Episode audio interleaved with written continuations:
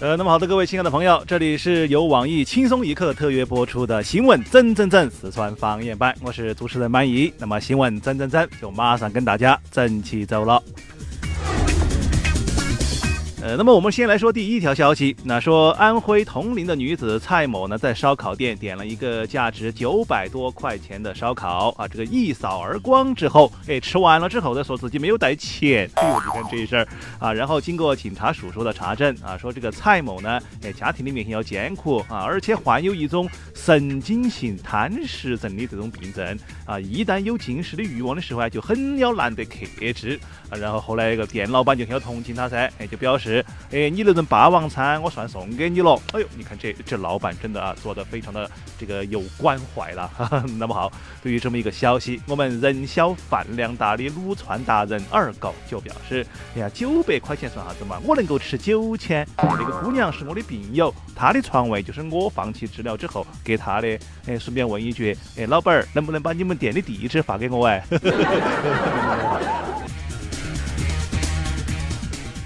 呃，那么据外国媒体报道说，俄罗斯有一个十五岁的少女呢，因为母亲不同意她和同龄的男友一起去朋友家过夜，那么便和男友打伤母亲之后私奔了。哎呦，这话你看跟谁说理去啊？然后警方就包围了他们的藏身之处呢，两人还持枪向警方射击，最终双方谈判未果，情侣开枪自杀身亡。哎呦，你说这一事儿哈，就为了私奔把命蹉跎了。哎呦，我的天哪哈！那么对于这么一个消息，我们社会活动人士小编董子就表示：哎呀，那个战斗民族果然名不虚传呢！哎，你打伤母亲私奔开枪自尽啊，连同处理感情问题的方式都那么战斗啊！我就想晓得，哎，是哪个给你们的勇气？哎，哎是梁静茹还是光良？哎，听歌听多了吗？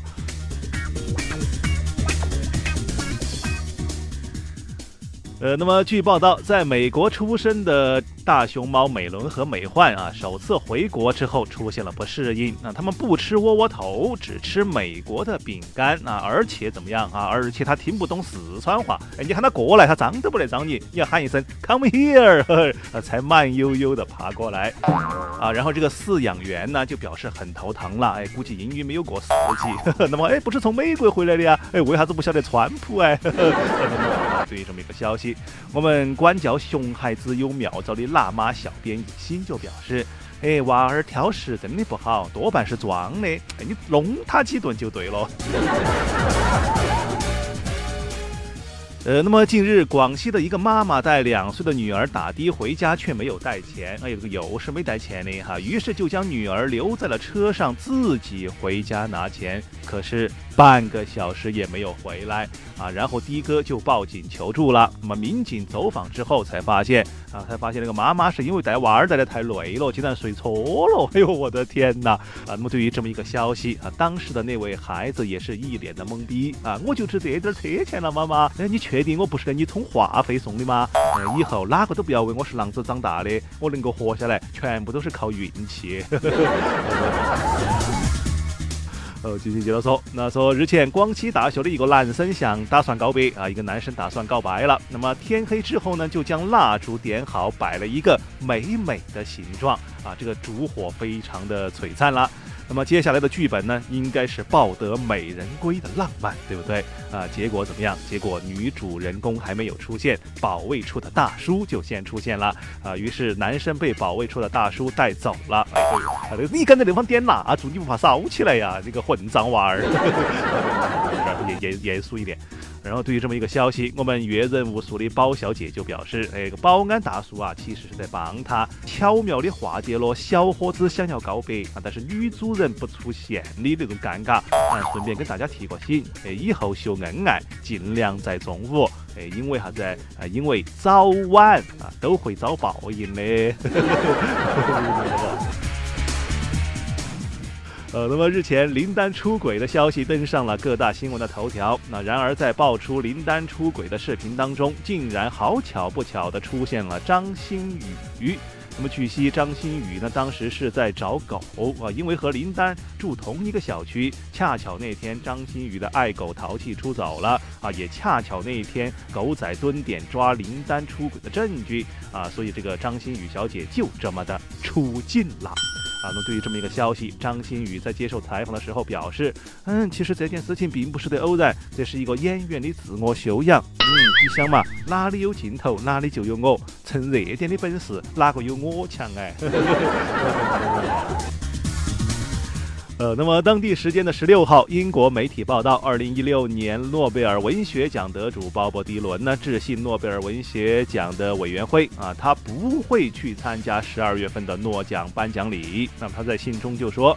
呃，说我希望可以亲手的去领这个奖，但是因为已经存在了其他的安排，这个想法就无法实现。啊，他同时还强调，啊，获奖令他感到非常的荣幸。那么对于这么一个消息，我们的美女曲艺表示，哎，老爷子的戏真的很要足哎，既拿了奖，又抬高了自己的品味，同时表达了对诺贝尔奖的不屑一顾。哎，看来村上春树还是太年轻了。那么说，近日云南省昆明某小学举办了一个手抄报的颁奖活动。那么其中的一张活动照片当中，最前排的七名学生是跪在地上，手持奖状，对镜头微笑。然后校长就解释说，哎，他就说啊，因为当时拍摄的地点呢是在室内，空间很有有限呐，哎，所以让他们跪到拍。哈，好，对于这么一个消息，我们因为常年跪搓衣板，对跪姿身无同学的湖南小编毛叔就表示，哎，你晓得的是为了拍照，你不晓得的还以为是接圣旨哎，哎，想让前排的娃儿矮一点好入镜，你蹲到不得行呐，坐到不得行呐，有那么多个解决方法，你非要喊别个跪倒，哎，我看是校方的智商该跪得了。哦诶，这话说的有道理。呃，那么下面请听详细新闻了。那么近日有一个高三的学生，因为制作了班主任的表情包，并且把它发在了微信群当中，在高考报名的前两天，怎么样被劝退了？被劝退了啊！这事儿呢，好像做的有点过。那么据悉呢，该学生学习的成绩也不差啊，也不打架斗殴啊。然后班主任就称啊，是综合平时表现将其劝退的啊，但是不影响报考啊，只是不能够来上课。然后对于这么一个消息啊，我们表情包的始祖福尔康就表示：哎呀，在中国，一个人的表情包越多，说明这个人越受欢迎。哎，这个道理连小李子、金馆长那些外国人都懂，你一个老师都还不晓得呀？呃，那么好了，各位亲爱的听众啊，今天的新闻整整整啊，就先整到这个地方。我们轻松一刻，主编曲艺写本期小编将在跟帖回复当中继续跟大家深入浅出的交流。明天同一时间我们继续整整整啊！当然，同时呢，你还可以通过手机 APP 蜻蜓啊，搜索主播满意，也就是我啊，就可以收听到我的其他节目了啊。我们下次继续接着拜。